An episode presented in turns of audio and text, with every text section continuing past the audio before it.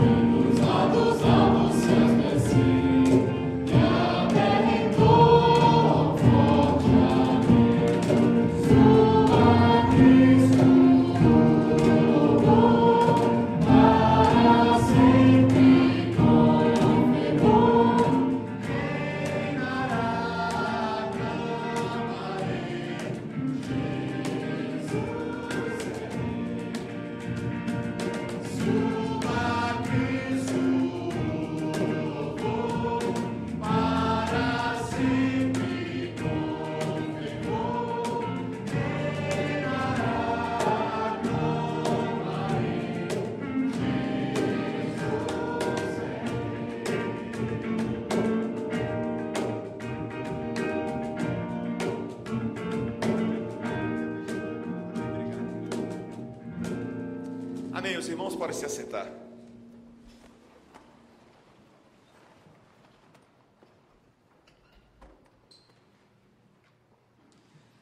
Amém, irmãos? Vamos estudar a palavra de Deus nessa manhã a partir do Evangelho de Cristo Jesus em Josué. Josué, capítulo 5, versículo 13 até o final do capítulo 6.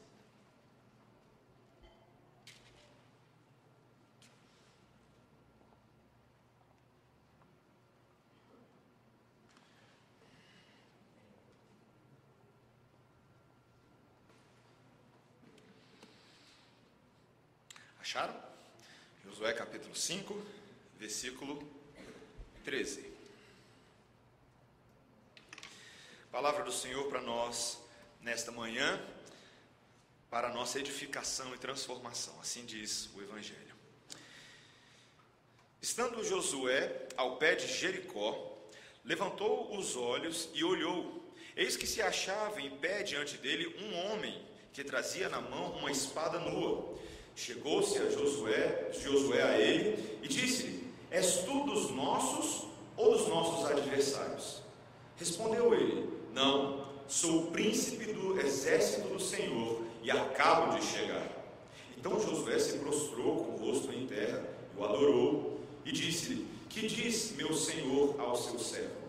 Respondeu o príncipe do exército do Senhor a Josué: Descalça as sandálias dos pés, porque o lugar em que estás é santo. E fez Josué assim. Ora, Jericó estava rigorosamente fechada por causa dos filhos de Israel.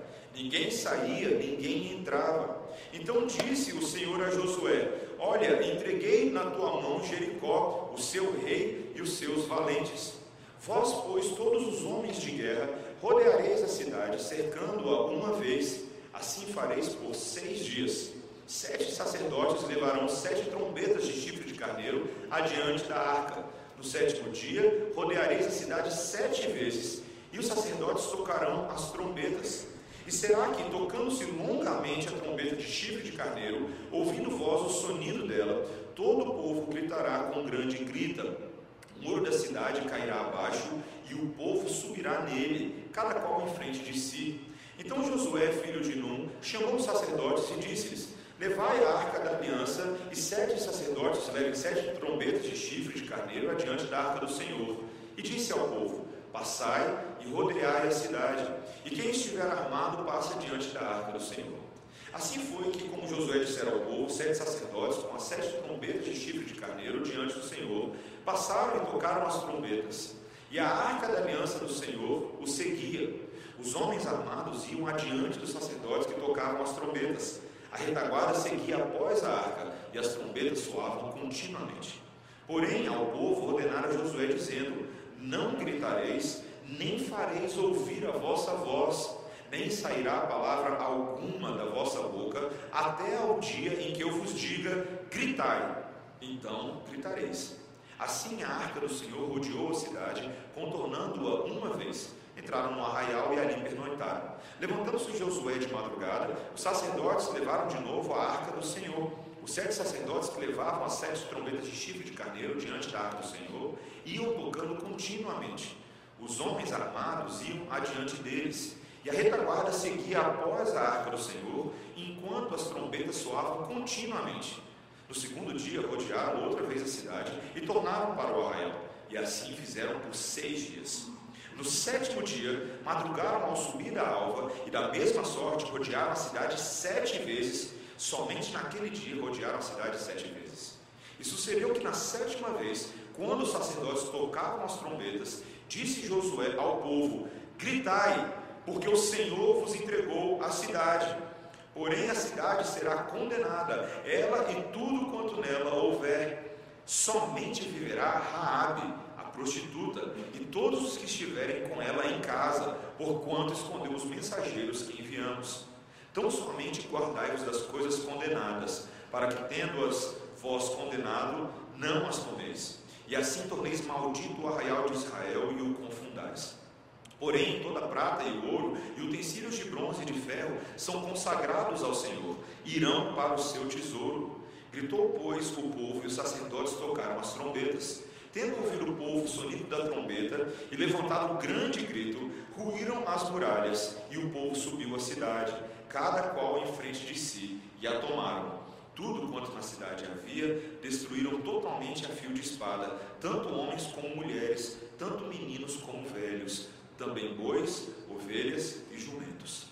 Então disse Josué aos dois homens que espiaram a terra: Entrai na casa da mulher prostituta e tirai-a de lá com tudo quanto tiver, como lhe jurastes.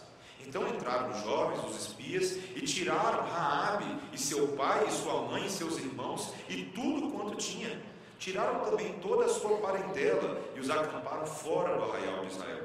Porém, a cidade e tudo quanto havia nela queimaram. Tão somente a prata, o ouro e os utensílios de bronze e de ferro deram para o tesouro da casa do Senhor. Mas Josué conservou com vida a prostituta Rabi e a casa de seu pai e tudo quanto tinha. E habitou no meio de Israel até o dia de hoje, porquanto esconderam os mensageiros que Josué enviara a espiar Jericó.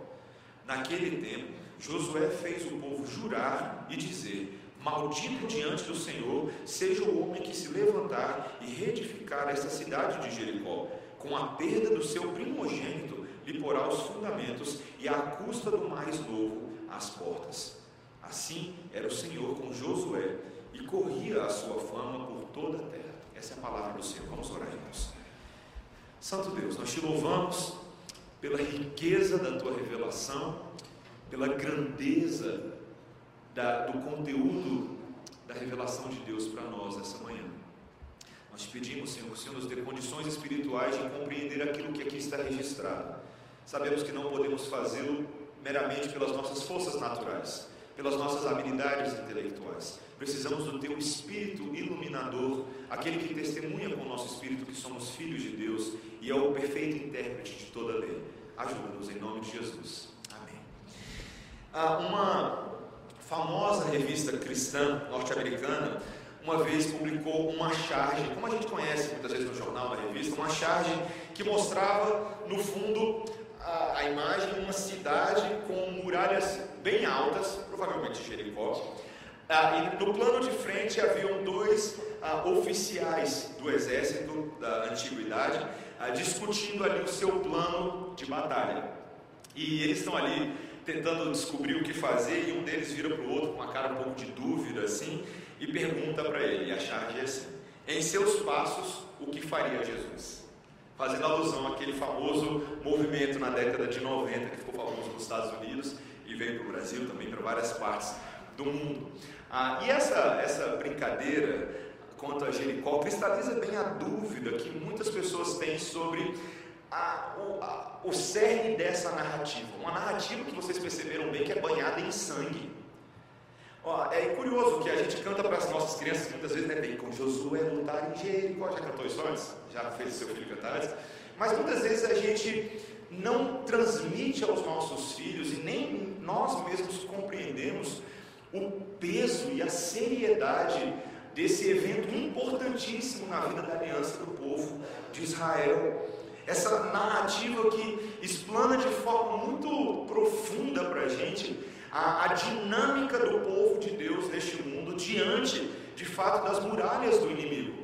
A, maneira como Deus conduz o seu povo e assegura a vitória a, na batalha maior contra as forças das trevas, mas também as nossas batalhas na nossa luta contra o pecado. E este texto traz uma série de princípios que nos ajudam a confiar no método de Deus, que nos ajudam a depositar nossa esperança num Deus que nos ajuda de fato tomar posse da terra prometida que Ele separou para nós. Ah, e neste texto nós vamos ver três, três importantes aspectos que vamos ensinar bastante. A primeira coisa é que a instrução de Deus estabelece o lugar de Deus nos nossos corações. Segundo lugar, que a obediência a Deus produz saúde espiritual nas nossas vidas. E em terceiro lugar, que a misericórdia de Deus nos salva em meio à guerra. Então, instrução de Deus, obediência a Deus e misericórdia de Deus. São as três coisas que nós vamos ver. Primeiro vamos ver como que essa instrução estabelece o lugar de Deus nas nossas vidas. Quando nós chegamos aqui, ainda no capítulo 5, ah, que é o encerramento daquilo que nós vimos na semana passada, quando ah, Deus instituiu memoriais e sacramentos na vida do povo, como a circuncisão e a celebração da Páscoa, que eram lembretes de que este povo tinha a identidade de Deus. Logo no final daquele capítulo e no início do próximo agora, nós temos um encontro, um encontro inusitado, uma coisa que não acontece todo dia. Josué ah, estava num determinado momento ali se preparando com o povo, quando de repente aparece um homem com uma espada na mão. Você olha uma cena dessa e fala, vou morrer agora, né? Tem que partir para a luta. E a primeira pergunta que ele faz, talvez ainda um tanto assustado, é: Você é dos nossos ou você é dos inimigos? Essa é a primeira pergunta que Josué faz para ele. E a declaração daquele homem, meus irmãos, é algo surpreendente, algo inesperado. Ele diz: Eu não sou de um exército ou de outro, eu sou o próprio príncipe dos exércitos. Eu sou o líder dos exércitos é alguém que não estava dentro meramente de uma ótica humana de batalha, mas alguém que governava com poder sobre aquela lógica toda, sobre aquela batalha toda. Josué percebe imediatamente que ele não está diante de qualquer autoridade, mas diante da autoridade do próprio Deus. E ele se prostra em terra e adora. Fico imaginando essa cena, meus irmãos. Toda vez que nós ah, nos deparamos com grandes autoridades na nossa vida, nós não sabemos como reagir muito bem. Mas aqui estava diante de Josué uma revelação do próprio Deus que lhe asseguraria a vitória na batalha. Talvez Josué, de imediato, percebendo a seriedade daquele momento, pergunta: O que, que você vai dizer a este servo? O que, que o Senhor diz a meu servo? Como se ali de imediato viesse uma pérola, quem sabe, para vencer a batalha, alguma, alguma dica que na verdade daria o sucesso ao povo, mas a primeira coisa que este príncipe do Senhor dos Exércitos diz, não é algo que diz respeito à batalha em si, mas diz respeito à adoração. Veja o que ele diz. Respondeu o príncipe do exército do Senhor a Josué, versículo 15: Descalça as sandálias dos pés, porque o lugar em que estás é santo. E fez Josué assim. Essas teofanias do Antigo Testamento, ah, elas são impressionantes não apenas porque elas nos mostram a presença de seres angelicais ou mesmo encarnações de Cristo, como nós vemos várias vezes, ou pré-encarnações de Cristo, ah, como vemos várias vezes no Antigo Testamento, mas por causa do impacto que elas criam e do contraste que elas criam entre aquelas criaturas e servos pequenos e a santidade do próprio Deus. É impossível, meus irmãos, nós vivermos adequadamente nas batalhas deste mundo e na batalha que nós temos, principalmente contra as trevas, sem levarmos em consideração que a adoração ao verdadeiro Deus é um componente primordial.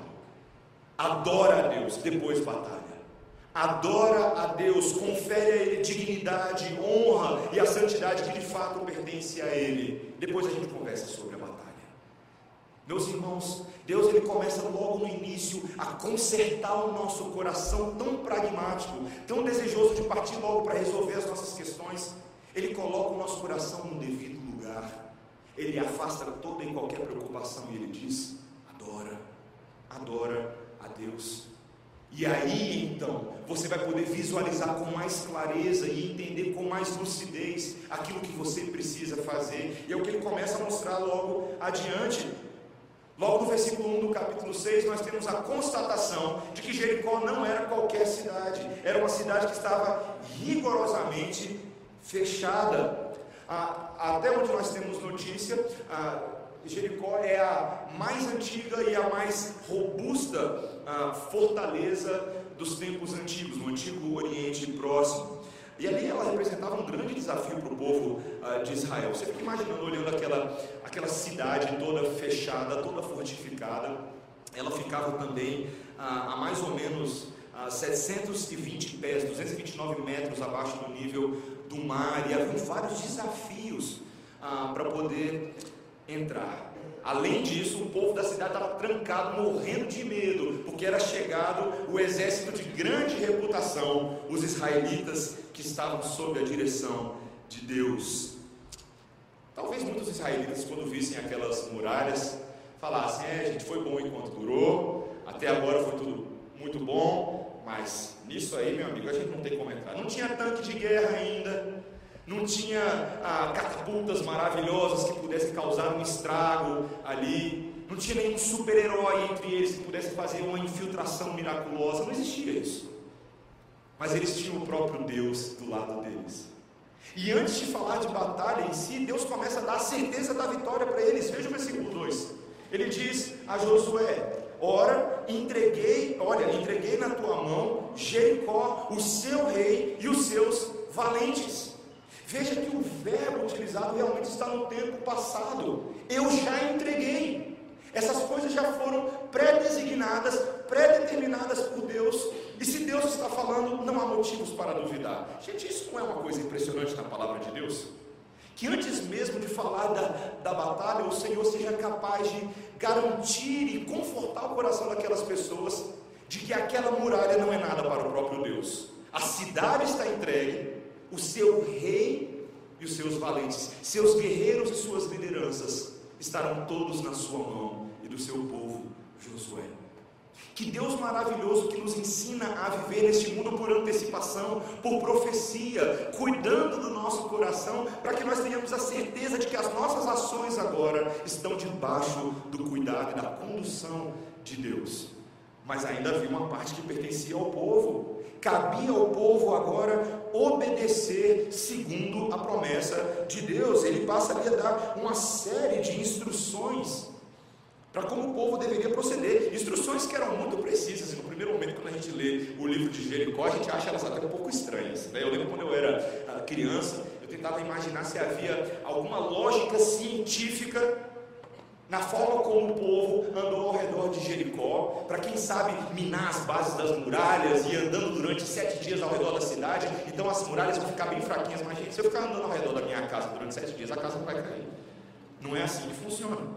A lógica não é uma lógica meramente científica, mas é uma lógica espiritual. Deus está ensinando para eles. A primeira coisa que ele fala é que o exército deveria marchar em torno da cidade, que tinha mais ou menos cerca de 600 ah, metros ali no seu diâmetro, uma vez por dia durante seis dias.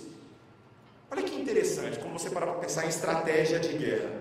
Isso se assemelha muito àquela imagem que nós temos de alguém que está marcando o território. Deus está clamando para si aquela propriedade como um animal feroz, um animal de caça faz ao redor da sua presa. Você já viu o Discovery Channel? Quando ele fica circulando, imagina o temor sobrevindo sobre o coração do povo de Jericó, com um exército rodando a sua cidade durante seis dias. A segunda instrução era de que sete sacerdotes conduziriam ah, com sete trombetas de carneiro ah, diante da arca era a, a sinalização do início daquela guerra. E a arca do Senhor, o trono sagrado de Deus representado na vida do povo, a arca da aliança, estava ali seguindo no meio daquela procissão, tendo um lugar de preeminência. A terceira instrução é de que os sacerdotes marchariam sete vezes no sétimo dia. Você consegue perceber esse uso recorrente do número sete nessa passagem? Biblicamente, nós temos base suficiente para entender que essa instrução de Deus é uma instrução perfeita, que ela deveria ser seguida à risca, que Deus estava estruturando perfeitamente essa conquista. A quarta instrução diz que eles deveriam dar um grito de guerra quando ouvissem o último sopro das trombetas, quando Josué desse essa ordem, mas nada antes disso. Eles deveriam caminhar silenciosamente ao som das trombetas dos sacerdotes nos seis primeiros dias e depois gritariam com toda intensidade. E o último comando é de que cada guerreiro deveria atacar a cidade diretamente depois que as paredes caíssem, e ali eles deveriam consagrar a morte daquela cidade a Deus. Que instruções impressionantes. Josué repete exatamente essas ordens ao povo, na expectativa de que o povo levasse a sério. Talvez no coração de muitos, eles estivessem pensando: que loucura, o que, que isso significa? Mas naquele primeiro momento, a, o simbolismo aqui é muito claro, meus irmãos. Deus é como um comandante. Eu sei que você já assistiu a filmes de guerra antes. Um comandante que antes da batalha olha diretamente dentro dos olhos dos seus soldados. E ele assegura aos seus soldados que ele sabe o que ele está fazendo. Deus está deixando claro para eles de que ele é um guerreiro condecorado de guerra, de que ele tem muita experiência em batalhas, como a própria história do povo de Deus já mostrava desde os tempos antigos, de que ele sabia exatamente como derrotar o inimigo. E neste momento, este general olha nos olhos do seu povo e diz: confiem em mim, sigam a minha ordem e sejam atentos para a adoração, mantendo também a arca da aliança em procissão solene, num espaço solene.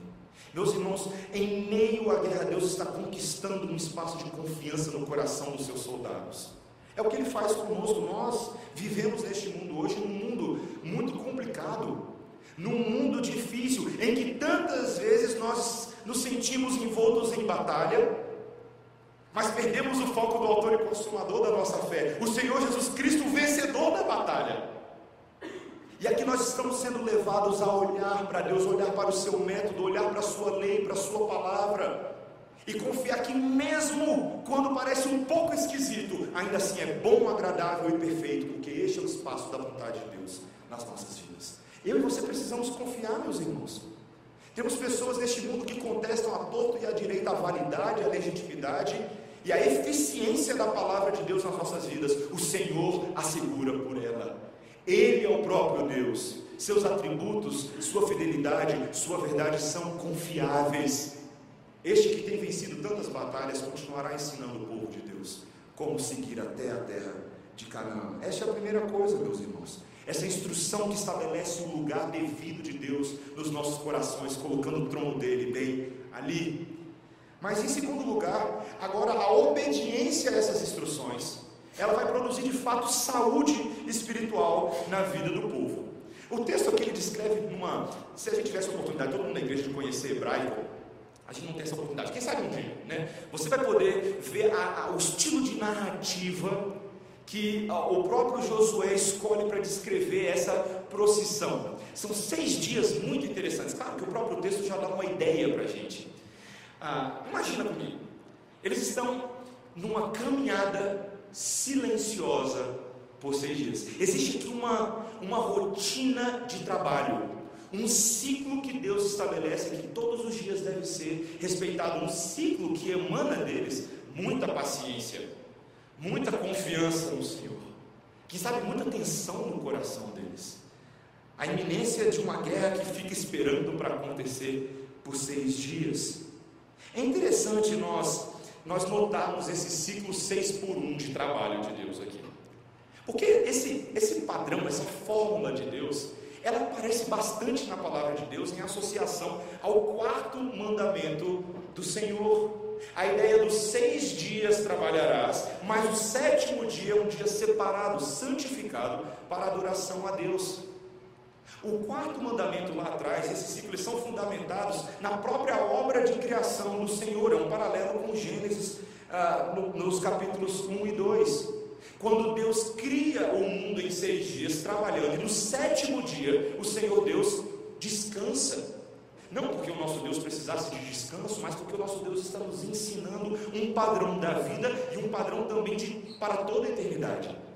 De que a nossa vida está amarrada num ritmo saudável que Deus estabeleceu para nós. Isso é muito interessante. Hoje se fala muito sobre ah, ciclos de trabalho, formas de atividades do dia a dia, de alternância de atividades, para que você tenha saúde no seu corpo. Já ouviu falar disso? Ah, que você deve balancear o seu tempo de trabalho com academia, o seu tempo com a família, o tempo com Netflix, o tempo com viagens, ah, uma alimentação saudável e por aí vai. E isso não é invenção de coaching, meus irmãos. O ser humano só está reproduzindo algo que o próprio Deus instalou no seu coração. Nosso Deus nos criou com ritmo. Nosso Deus nos criou com alternância de atividades. Ele fez de propósito. Tudo porque isso aponta para o descanso sabático de Deus. E, e mais interessante nesse texto não é apenas notar o, a presença do quarto mandamento desse ciclo, mas notar que este conceito está associado à ideia de batalha. Veja que interessante. Ah, é como se o texto estivesse mostrando para nós o princípio de que, para sermos bem-sucedidos, como Israel foi naquela batalha, devemos adequar as nossas vidas ao ritmo de Deus. A própria santificação do povo, o próprio aperfeiçoamento do povo, estava associado a essa dinâmica de trabalho e adoração. E é curioso pensar que nessa ocasião na vida de Israel, o suposto dia da adoração, o sétimo dia, também é um dia de batalha.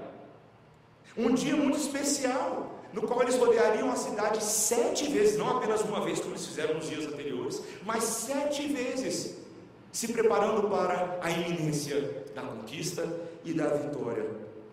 Meus irmãos, a palavra de Deus deixa bem claro que há uma associação entre o cumprimento fiel do quarto mandamento nas nossas vidas e o sucesso da nossa luta contra Satanás e os nossos inimigos. O livro de Lamentações, que não é um livro que a gente lê muito, mas o livro de Lamentações, logo no início, ele faz uma observação, e se você lembrar da história de, ah, de Lamentações, a cidade de Jerusalém havia sido sitiada foram conquistados pelos seus inimigos, estão morrendo de medo, trancafiados, sem nenhuma esperança. E logo no início de Lamentações, no capítulo 1, versículo 7, ah, nós lemos a declaração, o oráculo profético sobre a situação espiritual dessa, dessa cidade, que diz assim: preste atenção. Agora, nos dias da sua aflição e no seu desterro, lembra-se Jerusalém de todas as suas mais estimadas coisas que tiveram nos tempos antigos de como seu povo caíra nas mãos do adversário, não tendo ela quem a socorresse, e de como os adversários a viram e fizeram escárnio dos seus sábados. Lá aparece como a sua queda, mas o hebraico original é seus sábados. É interessante que há um desprezo do inimigo por essa lógica do povo de Deus, como se ela não fizesse nenhum sentido. A nossa própria confissão de fé, o Catecismo Maior, na pergunta 121, quando ele faz uma observação sobre o quarto mandamento, ele diz assim: por que, que aparece a expressão lembra-te do dia de sábado ah, no princípio do quarto mandamento? E eu vou pular ela, mas ela diz bem assim: porque Satanás com seus instrumentos, se esforça para apagar a glória e a memória deste dia, para introduzir a irreligião e a impiedade. Quando eu li isso aqui, minha cabeça fez, você já sabe. Meus irmãos, não é justamente em zoar a nossa vida por completo e virá-la de cabeça para baixo que Satanás tem conquistado espaço nos nossos lares, nas nossas vidas. O mundo pós-moderno é um reflexo da loucura do coração do homem. Nós não temos horário para acordar, nós não temos horário para dormir, nós não temos horário para trabalhar, nós não sabemos estruturar as prioridades do nosso dia quanto à família, quanto a tempo de estudo, quanto a nada. E o principal afetado é justamente o dia do Senhor. O principal afetado é o dia do Senhor. Deus estava exigindo do seu povo que atentassem para essa dinâmica.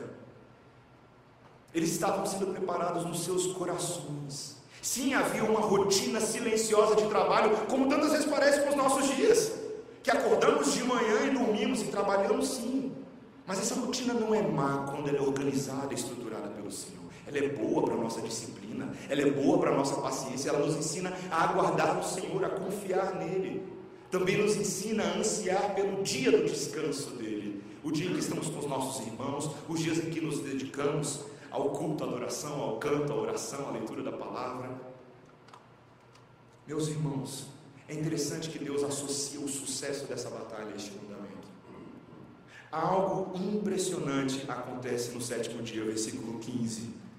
Eles acordam bem cedo de madrugada, e no versículo 16 nos diz que sucedeu que na sétima vez, quando os sacerdotes tocavam as trombetas, disse Josué ao povo: Gritai, porque o Senhor vos entregou a cidade.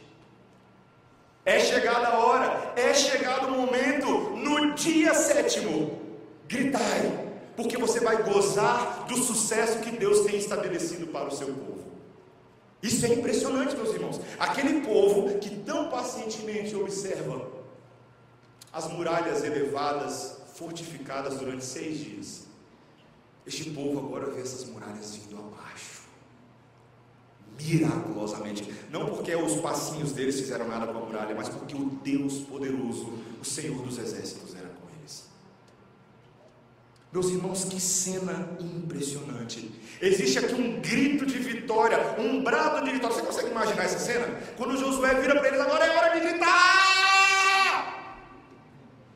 Eu precisava mostrar isso porque deve ter sido bem pior do que isso. Eles gritam, eles obedecem a Deus com um clamor para que eles adentrem na terra de Jericó. Os comentaristas, quando comentam esses versículos, eles ficam doidos, eles ficam pavorosos. Eles tentam traçar uma série de analogias do que está acontecendo. E vários deles são consensuais de que esse grito de vitória é a própria adoração de fé emanando da boca e dos lábios do povo de Deus. Meus irmãos, no sétimo dia, quando eu e você, nós de fato adoramos o Senhor neste espaço, quando estamos reunidos, após termos trabalhado toda semana, meus irmãos, nós gritamos de vitória. E declaramos vitória do Senhor Jesus Cristo sobre as forças do mal. Nós fazemos isso de fato. Não é isso que fazemos do início ao final do culto. O que é o culto? Não é, não é apenas um memorial de eventos passados, mas a declaração de um Deus vivo neste dia. De um Deus que venceu a morte, de um Deus que reina poderosamente. Eu e você não podemos perder essa dimensão Todo culto a Deus, segundo 1 Coríntios 14, ele é um culto ordeiro e solene, mas nunca um culto frio e distante. nós trazemos à memória e ao nosso coração o significado das coisas que aqui acontecem. Não é à toa que algumas igrejas chamam culto hoje de celebração. Não sei se eu sou desses, não. mas de fato existe um elemento de celebração no culto a Deus. Um elemento de verdadeira celebração. Há uma ordem de Josué que aparece aqui no meio que é muito importante. Eles iam agora entrar na cidade mas eles não deveriam se contaminar nessa adoração, eles não deveriam se contaminar nessa conquista. Veja, haviam vários objetos que haviam sido consagrados para destruição. É, é curioso, os comentaristas eles, eles dizem que essa ideia de você matar e liquidar a, a cidade de Jericó é uma espécie de sacrifício a Deus no sétimo dia. A vida cerimonial de Israel está acontecendo até mesmo com a representação daquela batalha. Mas, meus irmãos, Deus queria preservar a nossa própria santidade em meio a essa adoração. O ouro, a prata, o bronze, esses vão para a casa do tesouro. O resto queima. Queima. Meus irmãos, há uma necessidade de nós seguirmos à risca o mandamento de Deus para sermos bem-sucedidos na batalha contra Satanás. O texto que nós lemos hoje, de Efésios 6,10, Paulo afirma claramente que a nossa luta não é contra carne e sangue, mas contra principados, potestades e os dominadores deste mundo tenebroso, a saber, as forças do mal. É, é coisa séria. Nós não podemos levar como brincadeira, e significa inclusive seguir à risca o sistema da armadura de Deus. Você já tentou montar alguma coisa usando peças que não são adequadas para aquilo? quando você fica improvisando. Nós muitas vezes perdemos a nossa batalha contra Satanás porque a gente improvisa peças da armadura em vez de seguir a risca o mandamento de Deus. As peças que ele coloca em Efésios 6, cingindo-nos com a verdade. A verdade de Deus deve prevalecer em nós. Nós devemos nos vestir com a couraça da justiça, de uma nova justiça. Nós devemos calçar os nossos pés com o evangelho da paz. Devemos abraçar o escudo da fé com o qual nós podemos apagar os dardos do maligno, as setas do inimigo. Nós devemos usar o capacete da salvação e a espada do Espírito. Se você ainda não percebeu exatamente o que, que Paulo está ensinando em Efésios 6, ele está nos ensinando que eu e você devemos nos revestir de Cristo de ponta a ponta. A nossa armadura é o próprio Cristo que nos dá fé, que nos dá salvação, que nos dá esperança, que nos dá verdade, que nos dá o Evangelho. A espada é a espada dele, o escudo é o escudo dele. É estarmos nele absolutamente revestidos em todas as áreas da nossa vida. É se apropriar na prática da obra de Jesus. É crer nela e agir conforme essa palavra. Paulo mostra que isso era muito prático. Ele fala, por exemplo, você deve usar de orações e súplicas em favor de todos os santos. Vocês devem orar por mim para que eu tenha intrepidez na anunciação do Evangelho. A oração, o uso da palavra de Deus são ferramentas práticas na vitória contra Satanás. E nós devemos utilizá-las. Meus irmãos, Deus nos dá uma obediência que nos dá saúde espiritual. Deus nos dá instruções que colocam Ele no nosso, uh, Ele no nosso coração, no devido lugar. Mas Deus cerca tudo isso com misericórdia para nos salvar em meio à guerra. Esse é o nosso último ponto. Esse texto de Josué capítulo 6, ele é muito complicado, junto com alguns outros textos do Antigo Testamento, porque aqui nós vemos aquilo que chamamos de uma guerra santa. Uma, uma guerra na qual Deus dá uma instrução que para nós, os nossos ouvidos e mentes contemporâneas, é difícil de assimilar, de que o povo de Israel deveria entrar em Jericó e matar geral. Mulheres deveriam ser passadas ao fio da espada. Crianças deveriam ser passadas ao fio da espada. Bois, ovelhas, jumentos, os animais, tudo. Nós temos muita dificuldade com isso, porque nós temos dificuldade de entender por que Deus pediu isso. Porque hoje em dia a gente pensa, mas esses não são os vulneráveis, esses não são os inocentes, as crianças não são inocentes. É o que muitas pessoas pensam. Mas essa não é a maneira de Deus enxergar tudo aquilo que está acontecendo em Jericó e nem mesmo na história até aquele momento. Primeiro lugar, nós precisamos entender, meus irmãos, que a própria religiosidade da cidade de Jericó feria a Deus. A palavra Jericó, o, o, o hebraico Jericó, ele lembra muito a própria palavra lua no hebraico.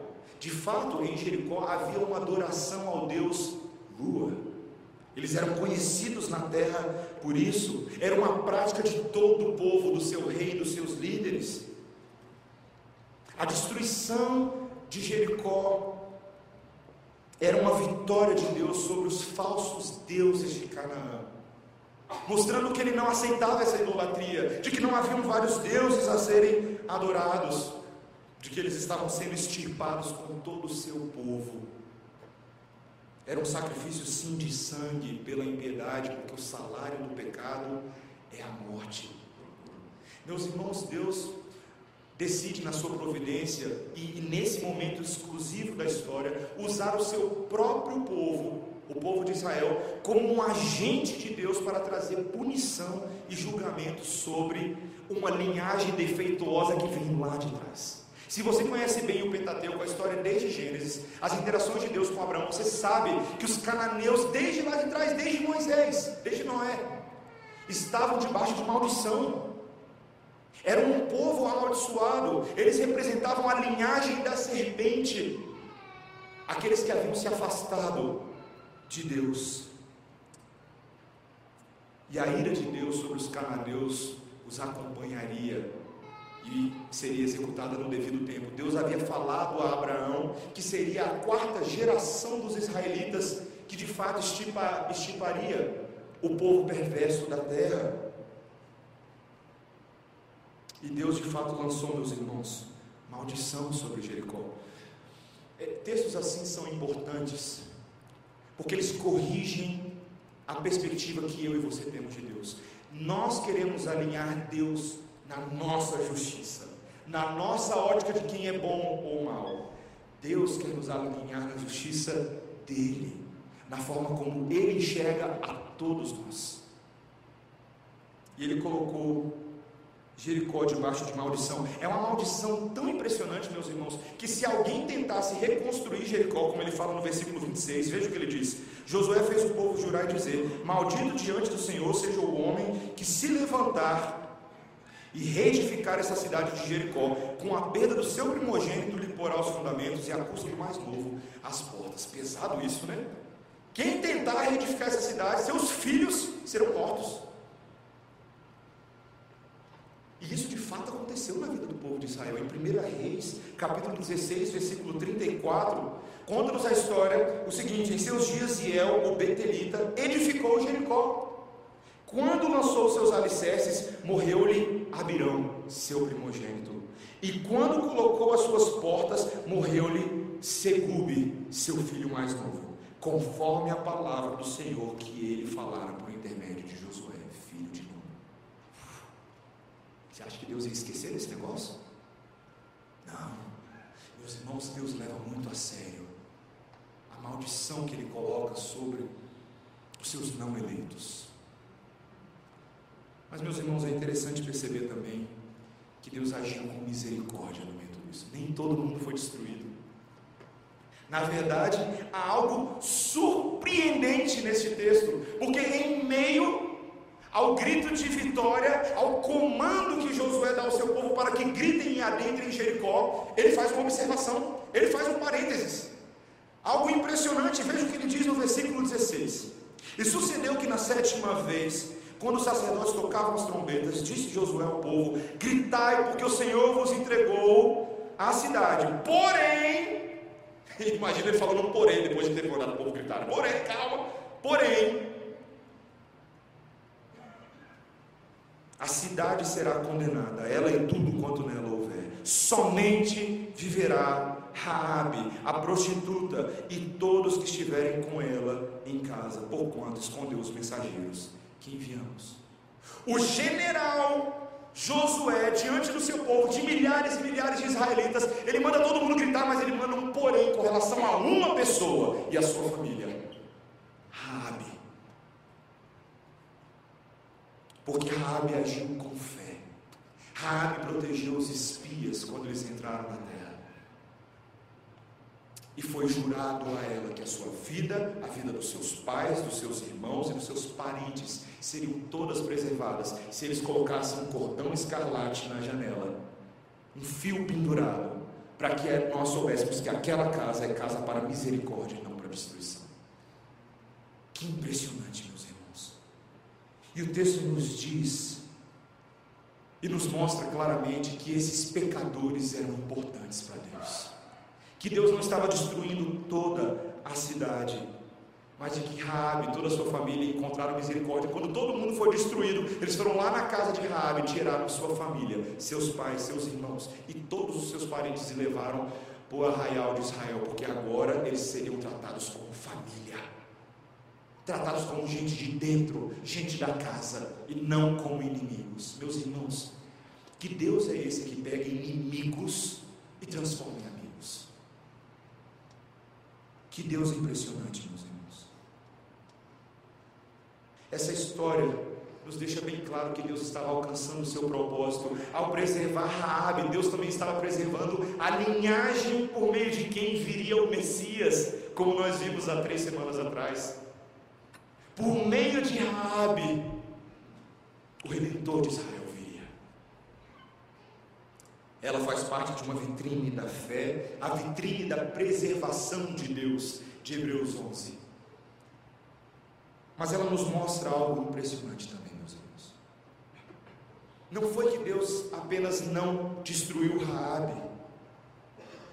Assim como Deus deveria como Deus condenou a Jericó, Deus também deveria ter condenado o seu próprio povo, porque o povo de Israel, nos seus corações, não era muito diferente do povo de Jericó. Todos mereciam destruição.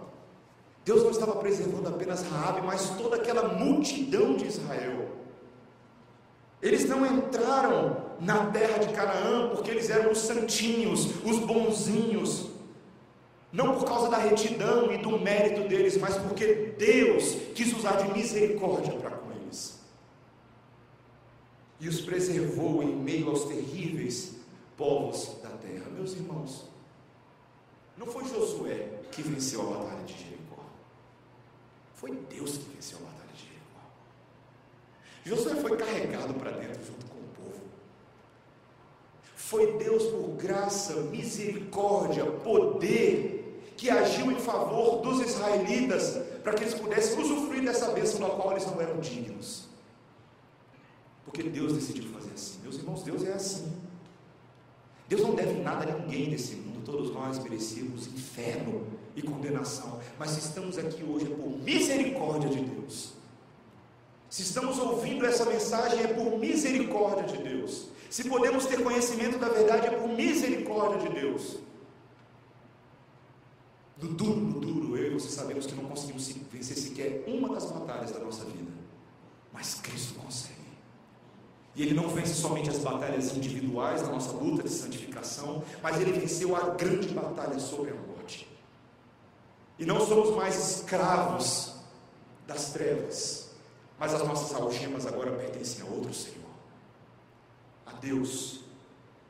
Meus irmãos, o rei de Jericó e suas forças tentaram resistir a Israel, mas eles não conseguiram, assim como nos nossos dias. Satanás e suas hostes, as ideologias desse mundo, o pecado, tenta resistir o avanço da igreja, mas isso não é possível porque as portas do inferno não prevalecerão contra a igreja de Deus e contra o cabeça da igreja. Isso é impossível. Todas as vezes, todas as vezes que eu e você acharmos que estamos perdendo essa batalha, lembre-se que Cristo está vencendo essa batalha. É uma mudança de mente. Deus nos convida a substituir uma ótica pessimista do mundo sobre uma ótica centrada no reino do mundo. De que a igreja está avançando, de que Deus está pegando raabes, prostitutas, pessoas como eu e você, verdadeiras prostitutas espirituais, e nos salvando, e nos colocando para dentro de casa, nos chamando amigos de Deus e servos do Senhor, porque Ele nos deu a conhecer coisas que Ele não daria a conhecer a qualquer pessoa. Deus está vencendo em nossas vidas. E eu só preciso, eu só preciso adequar a minha ótica à ótica de Cristo para que eu possa experimentar os benefícios de Cristo na minha santificação. Saber que o método dele funciona. Meus irmãos, a pergunta que eu e você fazemos quando olhamos as muralhas de Satanás, as muralhas de Jericó, não é em seus passos o que faria Jesus, é em seus passos o que fez Jesus. O que, que Jesus fez em nosso lugar? Ele já derrubou essas muralhas. Ainda existem resquícios, pedrinhas delas, soldados correndo para um lado e para o outro, mas a vitória é nossa. A vitória é nossa. Essa é a grande mensagem de esperança do Evangelho para mim e para você hoje. Não é um triunfalismo barato, não é teologia da prosperidade, esse é o Evangelho de Cristo Jesus, que nos ajuda a viver todos os dias para a glória dele, amém? Confie no Senhor, creia no Senhor, dependa do Senhor, corra para o Senhor. Saiba que você e eu já estamos dentro da casa dele, rumando para Jerusalém Celestial. Amém? Vamos orar, irmãos. Senhor, que alegria nós podemos ouvir nessa manhã o cântico de vitória da palavra de Deus. Vem com Josué lutar em Jericó. O nosso Josué é Jesus, o novo, perfeito, maravilhoso, soberano Deus sobre terra, céus e terra. Senhor, nós nos alegramos em saber que estamos do lado certo, que se Deus é por nós, quem será contra nós? Aquele que não poupou seu próprio filho, antes por todos nós o entregou, não nos dará porventura com ele todas as coisas. Senhor, quem tentará acusação contra os eleitos de Deus? É Deus quem justifica. Quem os condenará foi Cristo Jesus, que antes morreu, ressuscitou, está à direita do Pai, de onde voltará para resgatar a sua igreja.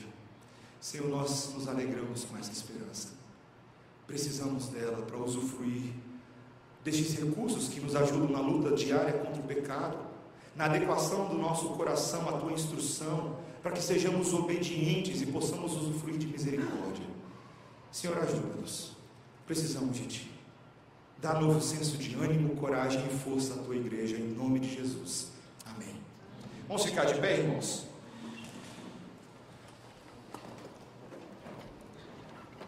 Nós não vamos cantar Vem com Josué, lutar em Jericó mas nós vamos cantar sempre vencendo o hino.